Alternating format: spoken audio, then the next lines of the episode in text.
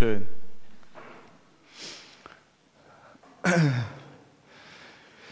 Ja, es ist tatsächlich so. Viele sind weg. Ja?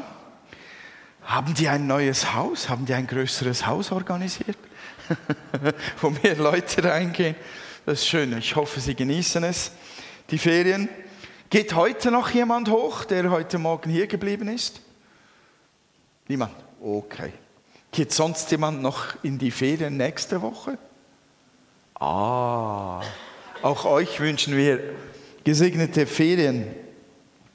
So, ich dachte, als du, Paul, begonnen hast mit der Einleitung irgendwo vom Bibelvers her, dass ähm, ich die Predigt vom letzten Sonntag noch mal wiederholen muss. Das Thema Freude, aber ich habe was anderes vorbereitet. Ich glaube, ich bleibe dabei. Und das Titelthema ist, wie gewinne ich mehr vom Leben? Da kommt er. Ich bin ja in der Serie Wie gewinne ich? Manu hat sich da auch reingehängt, bleibt auch an dem Thema dran. Und ähm, wie gewinne ich mehr vom Leben ist heute das Thema. Und ich habe mir gedacht, wir könnten mal eine Übung machen. Wer hat ein Portemonnaie dabei? Bitte rausnehmen und hochhalten. Ich habe diese Übung einem anderen Pastor abgeschaut. Ich habe es auf dem Podcast gehört und die Leute haben sich offensichtlich köstlich amüsiert während dieser Übung. Schau mal, wie es bei euch, was bei euch geschieht. Äh, haben alle ein Portemonnaie in der Hand? Wunderbar. So, und jetzt gebt ihr euer Portemonnaie nach rechts weiter. Einfach dem nächsten rechts daneben. Ja.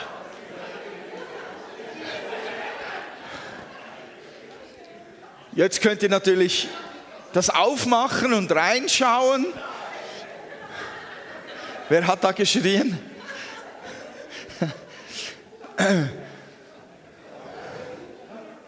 Und ich denke, jetzt sammeln wir noch mal eine Kollekte ein und ihr bestimmt, was aus dem Portemonnaie reinkommt. Nein, ist ein Scherz, ist okay, okay. Kein, keine Panik, keine Panik. Offensichtlich funktioniert die Übung hier auch. Ihr dürft das Portemonnaie wieder zurückgeben.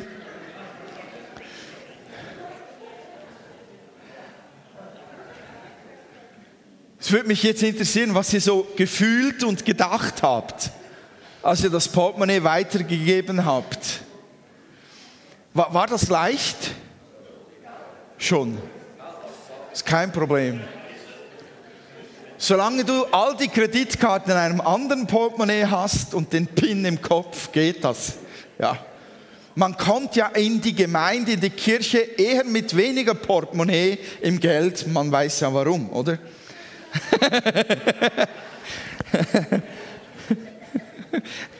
Aber das Thema geht tatsächlich in diese Richtung. Mit den Finanzen hat das Thema zu tun. Also ich glaube, es ist gar nicht so einfach, ich, äh, das, das Portemonnaie in die Hände, Hände von jemand anderem zu legen. Bei uns in dieser Übung funktioniert es noch recht gut, weil wir ja einander kennen. Und wir, weil, weil wir da ja irgendwo so funktionieren, dass wir wissen, ähm, der andere behält das Ding nicht, sondern er gibt es auch wieder zurück. und man geht ja schließlich vorsichtig um mit anderen Leuten Geld und so weiter. Aber ich denke, es ist ein ganz klein wenig zu spüren darin, trotzdem in dieser Übung, dass der Umgang mit Geld wirklich herausfordernd ist, grundsätzlich. Und ich habe eigentlich da so eine Frage ja formuliert mit einem Ausrufezeichen für das Predigtthema. Ähm, wie gewinne ich mehr vom Leben? Und eine Antwort ist,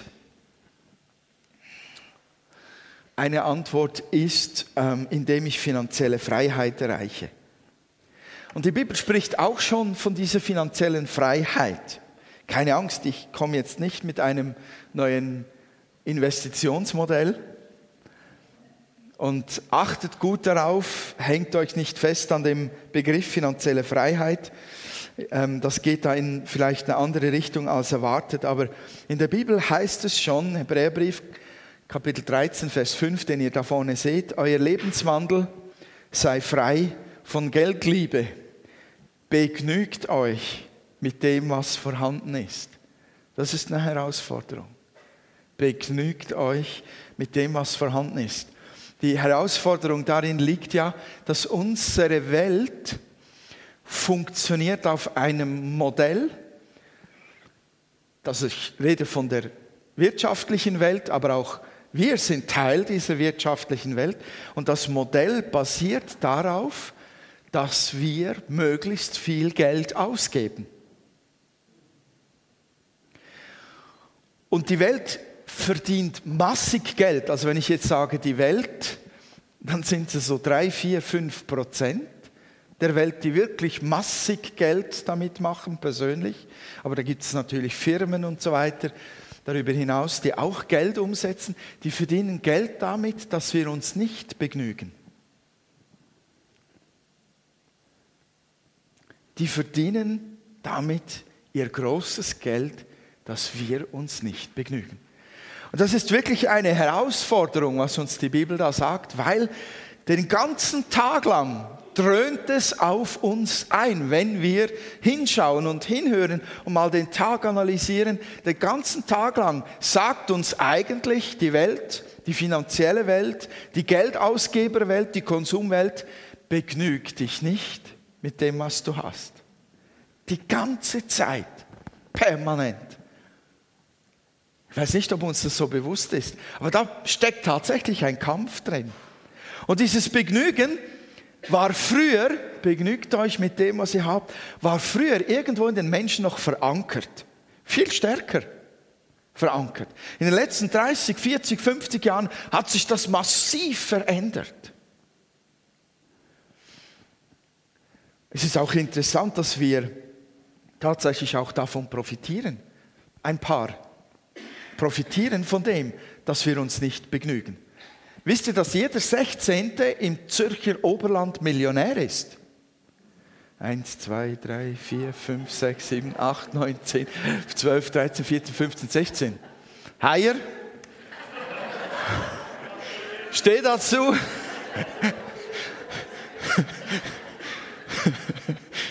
Wo hast du deine Yacht versteckt? Es wird auch gutes Geld umgesetzt, mitten in unserem Zürcher Oberland, mit diesem Begnüg dich nicht. Da steckt wirklich ein Kampf drin. Und äh, vielleicht ist es ein Thema, das dich in Gedanken belastet. Aber ich möchte, dass wir heute Morgen wirklich erleben, dass Gott etwas in unseren Herzen auch neu verankern oder befreien kann. Oder wir sagen können, ja, ich bin in der Spur, Halleluja, danke Herr. Und es geht wirklich nicht darum, euch alle zu Millionären zu machen. Wenn ich das könnte, würde ich es gern tun für euch. Würde mir wirklich Freude machen. Irgendjemand hätte dann einen Aston Martin für mich übrig. nein, nein, nein. Es geht um ein Herzensmodell. Es geht nicht um ein Geschäftsmodell sondern es geht Gott um ein Herzensmodell. Die Frage nach dem Geld, das Jagen nach Besitz, soll unser Leben nicht beherrschen. Das ist das, was Gott vermitteln will, sondern umgekehrt. Wir sollen Geld und Besitz beherrschen. Ich rede auch nicht davon, möglichst viel davon zu haben, sondern einfach die Positionen sollten klar sein. Und wenn wir in einem Modell stehen, das diese Welt lebt und unter dem auch diese Welt stöhnt in der Zwischenzeit, oder? Dann ist es eine Herausforderung, wirklich die Position einzunehmen, ich lasse mich nicht davon beherrschen, sondern ich drehe den Spieß um. ich möchte den entscheidenden Ansatz anschauen, um mehr vom Leben zu gewinnen im finanziellen Bereich und im Besitz. Jesus hatte eine Grundlage, einen grundlegenden Ansatz, der sein Leben bestimmt hat. Er hat gesagt in Matthäus Kapitel 6, also im Evangelium von Matthäus Kapitel 6, Verse 24 bis 28, hat er einmal gesagt, niemand kann zwei Herren dienen. Immer wird er den einen hassen und den anderen lieben oder dem einen treu ergeben sein und den anderen verabscheuen. Ihr könnt nicht gleichzeitig Gott und dem Geld dienen. Darum sage ich euch, sorgt euch nicht um euer tägliches Leben, darum ob ihr genug zu essen, zu trinken und anzuziehen habt. Besteht das Leben nicht aus mehr als nur Essen und Kleidung? Schaut die Vögel an, sie müssen weder säen noch ernten noch Vorräte ansammeln, denn euer himmlischer Vater sorgt für sie. Und ihr seid ihm doch viel wichtiger als sie. Können all eure Sorgen euer Leben auch nur um einen einzigen Augenblick verlängern? Nein. Und warum sorgt ihr auch um eure Kleider? Schaut die Lilien an und wie sie wachsen. Sie arbeiten nicht und nähen sich keine Kleider. Ähm, ich glaube, es steht woanders noch. Und trotzdem sind sie schöner gekleidet, als König Salomo es je in seiner ganzen Pracht war. Also Jesus sagt damit eigentlich nicht das, was man vielleicht vermutet, wenn man so einfach oberflächlich drüber liest. Ja, liebe Christen, legt die Hände in den Schoß und wartet, bis die Tauben euch in den Mund fliegen. Ja. Er sagt damit, Geld und Essen, Kleider, die haben ihre Bedeutung. Aber er sagt auch, aber aus Gottes Sicht gibt es mehr. Da ist mehr als Essen, Trinken, Leben, Durchstehen, irgendwie den Alltag bewältigen. Da ist mehr. Und das müssen wir sehen. Es ist die Beziehung, die Gott, der Schöpfer, zu seiner Schöpfung hat. Und es ist eine Liebesbeziehung. Und weil er sie liebt, versorgt er sie. Nicht weil er muss. Nicht weil es irgendwo ja, fast erzwungen ist, sondern weil er uns liebt. Seine Liebesbeziehung zu uns sorgt dafür, dass er sich um uns sorgt. Gott hat die Macht, Wunder zu tun, finanzieller Art, ist völlig klar, um seine Kinder zu versorgen. Also sagt Jesus, dein Leben soll von mehr als von Geld, Essen, Trinken und Kleidern bestimmt sein.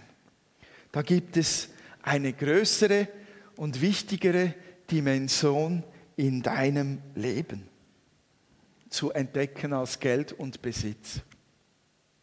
Ja? So.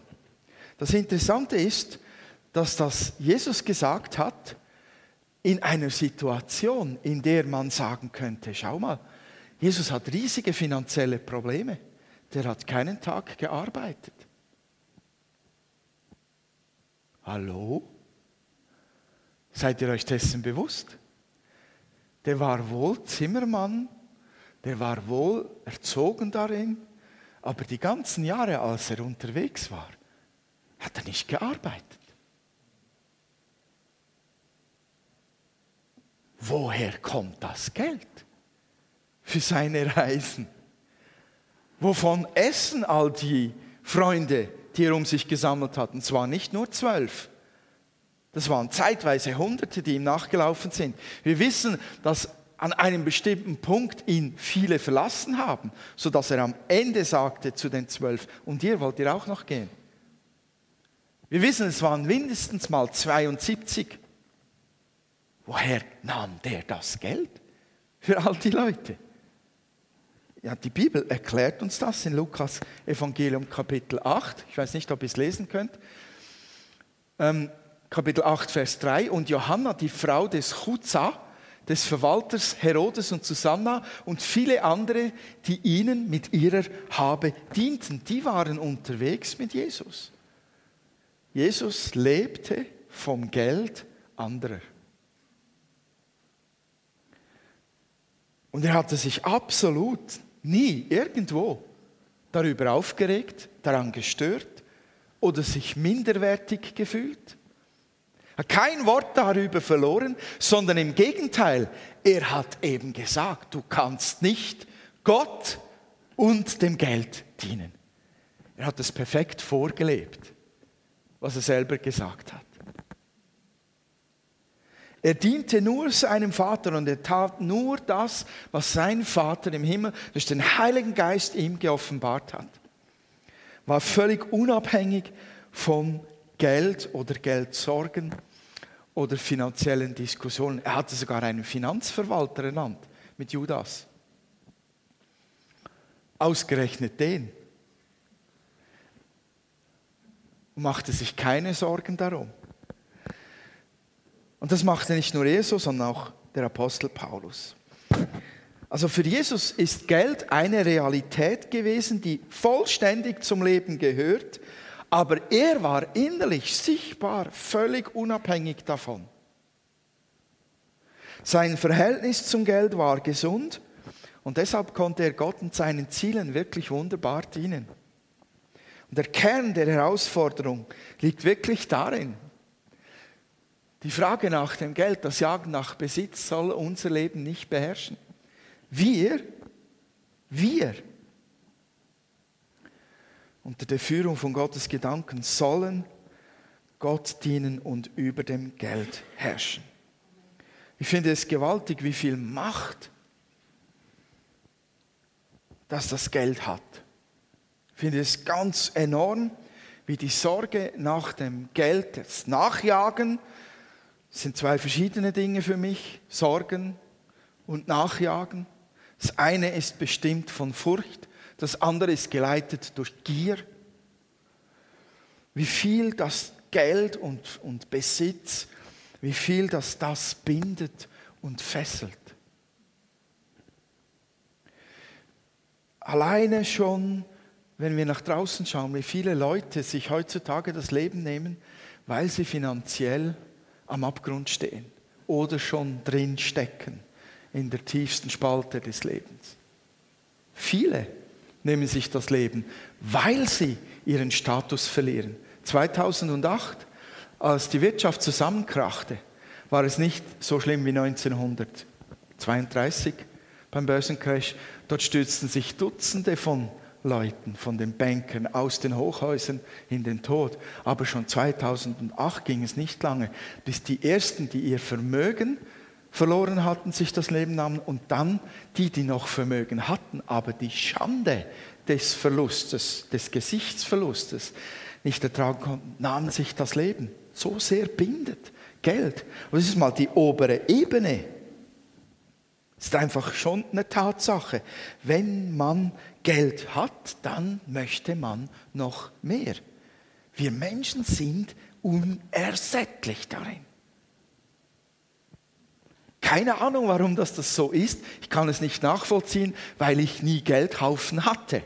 Das erschließt sich mir nicht. Aber es ist Tatsache, wer hat, der will noch mehr. Und wenn man dann mal Geld hat, und man will noch mehr, gibt es noch die andere Seite. Man hat Angst, es zu verlieren. Und wenn man keines hat, dann möchte man unbedingt welches haben, weil die haben es ja so schön, oder? Die, die viel davon haben. Das sieht ja so gut aus. Oder wenn man Schulden hat, möchte man unbedingt daraus herauskommen. Wer heute in die Armut ab, Armut abrutscht, der muss gar nicht mal selber schuld sein. Auch mitten in einer reichen Schweiz kann es sein, dass eine Krankheit oder ein Unfall einem arbeitsunfähig macht. Und dann geht es vielleicht sogar so weit, dass man IV beziehen muss. Und bis dann die IV endlich bewilligt ist, und ihr habt es vielleicht gelesen, jetzt wird es noch enger, es wird noch heftiger geprüft, es werden noch weniger einfach so eine IV empfangen. Bis dahin kann es Jahre dauern. Und man ist zack, nicht nur in den Schulden, sondern man verliert auch das Haus oder die Wohnung, das Auto und so weiter und so fort und man steckt in der Armut. Oder Leute, die drei, viermal heiraten und Unterhalt zahlen müssen. Tatsächlich, das ist ein Fakt. Wir sagen ja selber Schuld, aber das ist einfach ein Weg, wie man in die Schulden kommen kann. Es ist heute Tatsache, dass wir in unserem Land eine wesentlich hohe Überschuldung haben, viel zu hohe Überschuldung haben. Weil zum einen wir uns nicht begnügen und weil zum anderen Dinge einfach dahin führen können. Also Geld haben oder nicht haben, produziert auf ganz natürliche Art und Weise Abhängigkeiten und Gebundenheiten. Und wenn man die Armut einmal selbst, wenn die einem gepackt hat, wenn die einem überwältigt hat, oder wenn man so jahrelang in dem Kampf drinsteckt, in der Sorge ums Geld, reicht's, reicht's nicht, dann beginnt man etwas zu kultivieren innerlich. Ein Eindruck und ein Gefühl, es reicht ja doch nicht immer. Oder es ist ja doch immer ein Kampf und Krampf. Und wenn man das kultiviert, dann wird es zu einem festen Bestandteil vom Denken und vom Sein. Versteht ihr das? Und man meint, es muss immer so weitergehen, weil man kennt es ja gar nicht anders. Und was dann auch geschehen kann, ist, man fühlt sich als Versager. Weil vielleicht der andere nebendran Geld wie Heu hat, sagst du, ich mache irgendetwas falsch oder ich habe den falschen Job. Und das kann eine Spirale werden, worin man sich innerlich fertig macht das kann unsere Haltung so sehr prägen, dass wir wie ein Geist der Armut fördern, wo wir dann innerlich noch andere Elemente erleben, wie, ja, ich habe es ja eigentlich gar nicht verdient, Geld zu haben. Ich habe es ja gar nicht verdient, dass Gott mich versorgt, weil so gut bin ich ja nicht als Christ oder was weiß ich. Und dann kann man vielleicht sogar noch denken, ja, also, ich bin schon so oft enttäuscht worden, habe so oft schon gebetet um Finanzen. Gott hat mich vergessen, verstehe ich. Bin nichts, kann nichts, ich habe die Versorgung nicht verdient, bin nicht fähig, Geld zu verwalten. Es ist wie ein Geist der Armut, der, der nicht nur dann im Geld steckt, sondern der steckt dann in allem drin. Wenn man dem Raum gibt, verseucht er dein ganzes Herz und deine ganzen Gedanken. Und ich weiß, das ist schwierig, den zu brechen und da rauszukommen. Aber ich glaube, es geht.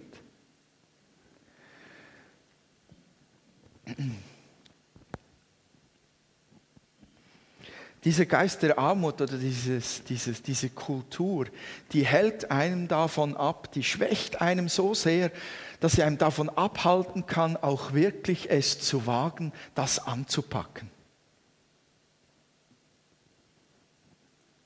Schaff's ja doch nicht, ist ja schon seit 15 Jahren so schlimm, oder? Und dann getraut man sich nicht, Maßnahmen zu ergreifen, irgendeine Form. Also ihr merkt, es geht nicht um einen Geist, der Buhuhu macht und durchsichtig in der Gegend rumschwebt und uns erschreckt. Es geht da um ganz reale Gedanken in unseren Herzen. Die Jagd nach dem Geld, der Kampf um die Finanzen soll dein Sein nicht beherrschen, sondern du sollst die Finanzen beherrschen. Darum geht es in der Bibel. Wir sollen nur von einer einzigen Person wirklich beherrscht sein und uns total ihm hingeben, unserem Herrn, Jesus. Sagt irgendjemand Amen? Ich habe jemand. Ja, wunderbar, danke. Dann spüre ich, ob die Bedrückung noch nicht zu groß ist, um den Gedanken weiter zu folgen. Wir gewinnen mehr vom Leben wenn wir das Geld und den Besitz beherrschen. Wie geht das? Jetzt sage ich noch schnell, warum hat man mehr vom Leben, wenn man frei von Geldsorgen ist? Ja, genau. Man hat keine Sorgen. Man kann über anderes nachdenken.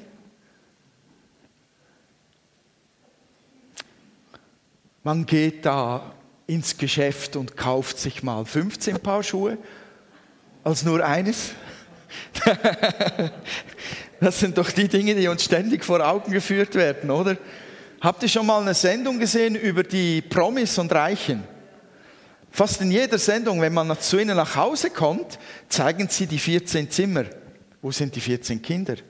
Nirgends. Sie zeigen einem begehbare Schränke, die Frauen dann mit den 20 oder 200 Paar Schuhen und die Männer mit dem begehbaren Bierschrank oder ihren anderen Spielzeugen wie Ferrari und Aston Martin, all das Zeugs. Man, man, kauft sich einfach mehr ein, man studiert nicht, sind es jetzt 50.000, die ich ausgebe oder 500.000, weil ich ja eh 500 Millionen habe. Also, das ist jetzt schon ein übertriebenes Level, aber es, es befreit einen. Frei sein von Geldsorgen ist wirklich befreiend. Es löst einem von Dingen, die einem bremsen. Das hat gute und negative Seiten. Aber grundsätzlich, wenn wir im biblischen Gedanken gehen und überlegen, was uns Gott zugedacht hat, dann bedeutet Freiheit von diesem Kampf um die Finanzen in unseren Herzen. Freiheit heißt, es gibt völlig neue Perspektiven für mein Leben, wie ich mit Geld umgehe. Es bedeutet, ich kann andere mehr segnen. Zum Beispiel wirklich Armut beseitigen bei Leuten. Oder wirklich Geld schenken, Dinge ähm, ähm, ins Leben rufen. Viele der großen Stiftungen auf der Welt, die Menschen in Afrika, in Asien helfen, gründen sich auf Bill Gates oder dem ehemaligen Apple-Gründer Steve Jobs, die ihre Milliarden verschenkt haben. Nicht alles, aber bei 30, 40, 60 Milliarden, da kannst du schon mal 10, 15 geben. Man hat neue Perspektiven zum Investieren. Das Leben gibt ganz neue Möglichkeiten. Und ähm, weil sich die Möglichkeit, Geld und Besitz sinnvoll einzusetzen, erweitert, fühlt sich das wirklich gut an. Das Geben ist seliger als Nehmen.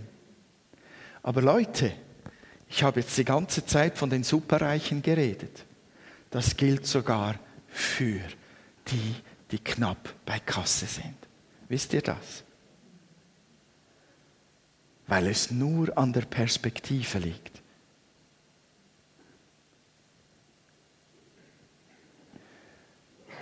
Du hast Freiheit, in Dinge zu investieren, die noch in alle Ewigkeit nachhaltig nachwirken. Ob du viel Geld hast oder wenig, ist nicht die Hauptfrage, sondern ob du von der Sorge ums Geld gefangen bist oder ob du frei bist davon. Wie geht das? Wie kommen wir dahin, Herrscher über Geld und Besitz zu sein und nicht Sklaven davon? Jesus hat eine Frau äh, im Lukasevangelium beobachtet, es steht im Lukasevangelium, er hat eine Frau beobachtet und er sagt, oder die Bibel sagt, während Jesus im Tempel war, sah er zu, wie die reichen Leute ihre Spenden in den Opferkasten legten. Da kam eine arme Witwe und warf zwei kleine Münzen ein. Ich versichere euch, sagte er, diese arme Witwe hat mehr gegeben als alle anderen. Denn jene gab nur einen Bruchteil von ihrem Überfluss, sie aber arm wie sie ist, gab alles, was sie besaß. Lukas Evangelium, Kapitel 21, Verse 1 bis 4. Also Jesus lehrt hier, dass diese arme Frau arm war. Sie war arm. Nicht arm im Geist, dort war sie reich, aber sie war arm, finanziell. Leute, Verdaut das mal. Sie war arm. Und dann legt sie prozentual natürlich viel mehr ein als die Reichen, weil sie wie viel einlegt? Alles. Sie war arm und sie legt alles ein. Ist denn die von allen guten Geistern verlassen? Warum sie das getan hat, steht nicht genau aufgeschrieben. Warum sie arm war, steht auch nicht genau aufgeschrieben. Aber Leute, sie war arm. Ihr Herz hingegen hatte absolut die perfekte Haltung. Ihr Herz war rein. Sonst hätte Jesus sie nicht als Beispiel hingestellt. Und obwohl ihr Herz rein war, scheint Gott zu wenig zu ihr Sorge zu tragen. Denn sie war arm. Bedeutet für uns automatisch Armut, dass Gott uns vergessen hat? Merkt ihr, wie der Kreis sich schließt, wenn man darüber nachdenkt? Ob du arm oder reich bist, bedeutet nicht, ob Gott dich gern hat oder nicht gern hat. Amen? Genau. Gut, danke. Freut mich, dass ihr mit mir unterwegs seid in dieser doch happigen Predigt. Sie war arm und gab alles. Sie vertraute Gottes Versorgung, jetzt kommt es, obwohl sie arm war.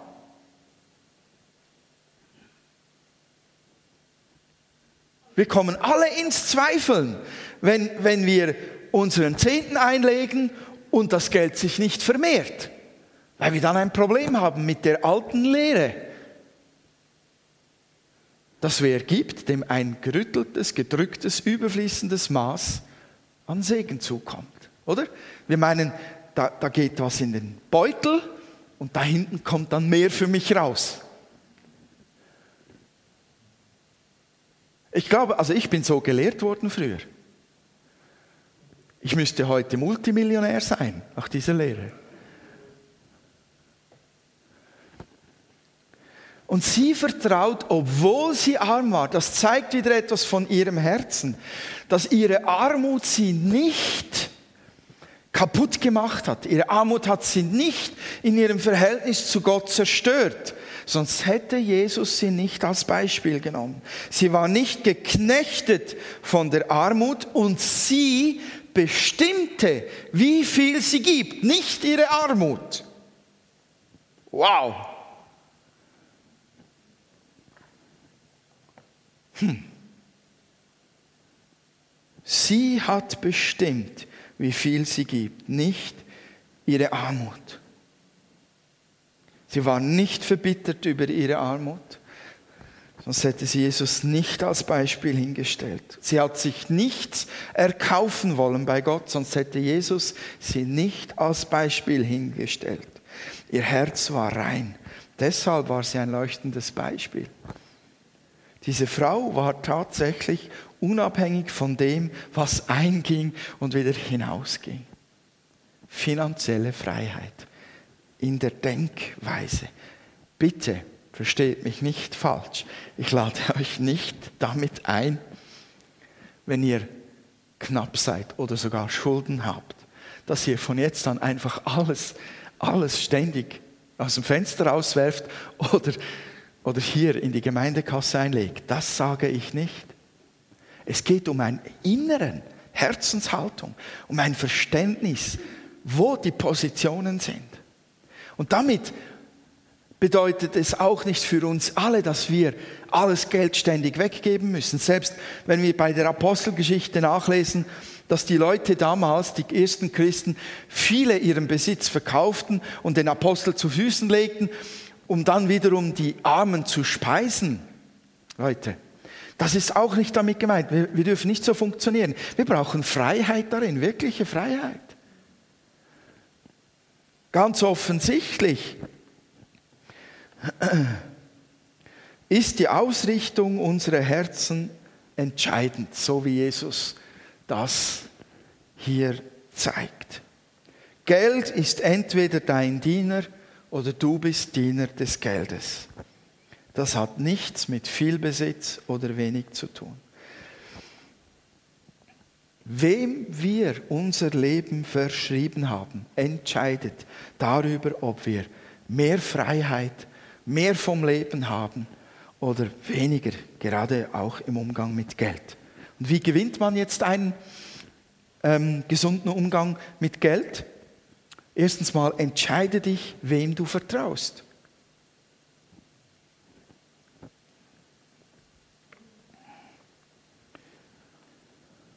Das ist eine Grundsatzentscheidung. Nicht nur für Geld, für alles. Aber grundsätzlich, wenn wir Geld anschauen, unser Portemonnaie vor uns haben, unsere Lohnauszüge und so weiter, wem vertrauen wir? Das entscheidet, wie wir geben.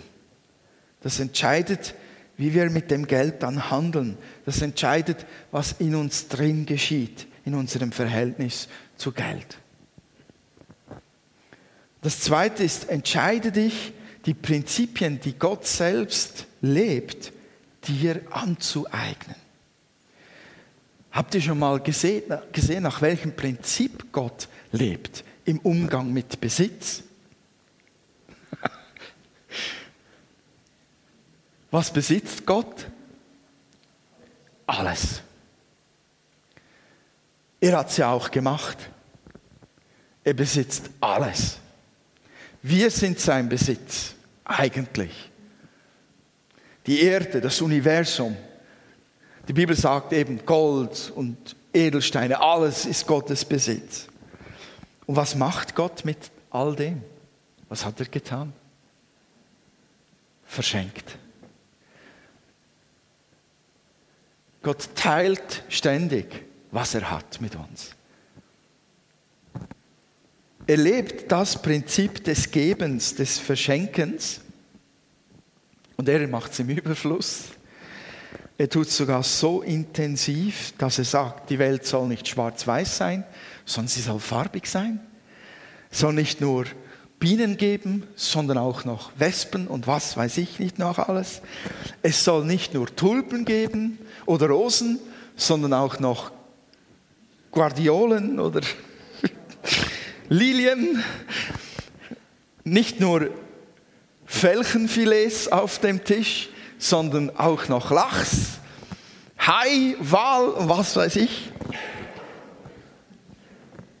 Und er steigert das sogar noch ständig. Ich meine, die Erde ist ja wunderschön, das Universum ist wunderschön, es ist wunderbar gemacht, aber dann gibt es sein Kostbarstes, seinen Sohn, und sagt, und ich gebe euch noch ihn, das, was mir am liebsten ist, auch das verschenke ich für euch alle.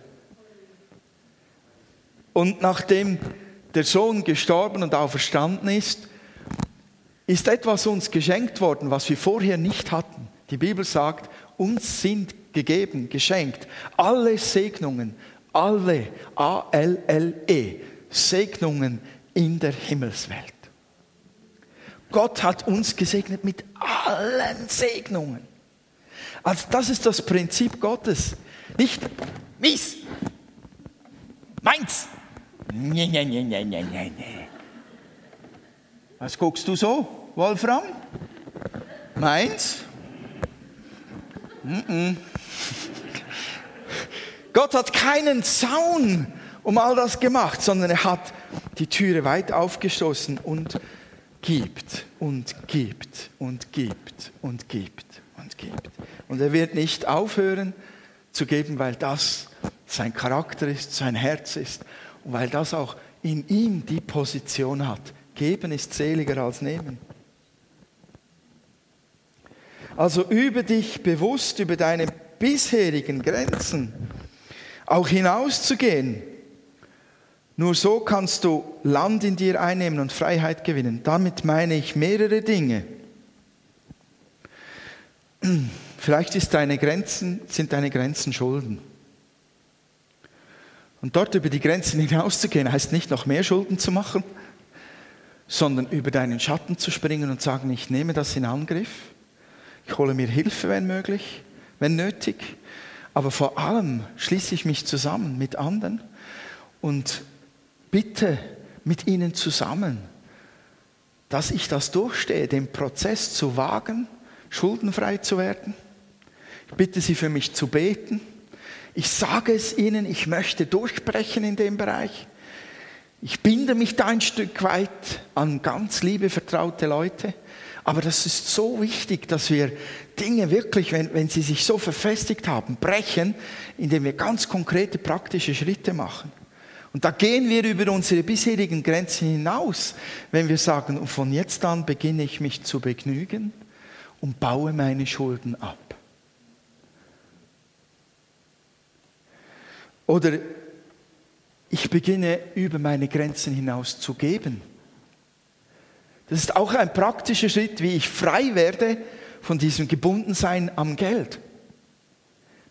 Innerlich treffe ich eine Entscheidung und dann werde ich praktisch, indem ich sie umsetze und dann gebe ich einen Zehner mehr, vielleicht im Monat.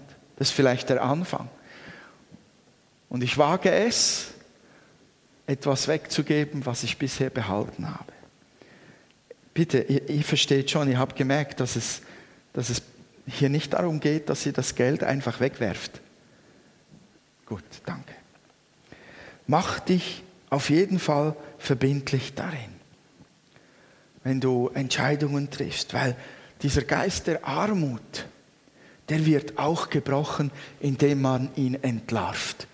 Diese Viecher verstecken sich ja in einem drin.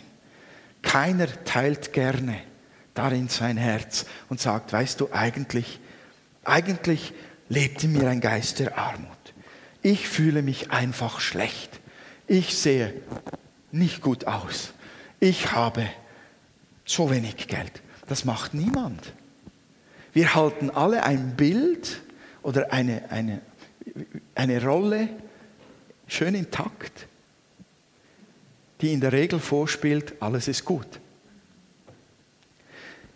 Und da drin kann sich der Geist der Armut gut verstecken. Aber wenn man laut ausspricht, Vertrauten gegenüber, Gott gegenüber, dann wird der entlarvt. Da kommt der himmlische Megaspot. Und der jagt den, bis er draußen ist. Wisst ihr, dass viele Bekenntnisse Leute befreit haben, auch Menschen, die ohne Jesus leben, wurden nur schon durchs Bekenntnis befreit. Wer kennt die anonymen Alkoholiker? Die AAAs. Was ist das Erste, was sie sagen, wenn sie in eine Gruppensitzung kommen? Sie sagen den Namen. Ich, Hillen Rönne, bin alkoholsüchtig. Also es ist jetzt kein öffentliches Bekenntnis, das ist nicht so. Nur ein Beispiel. Warum? Weil gleich von Anfang an entlarvt ist, es wird nichts mehr versteckt. Man steht dazu und man macht sich eins miteinander in dem Kampf dagegen.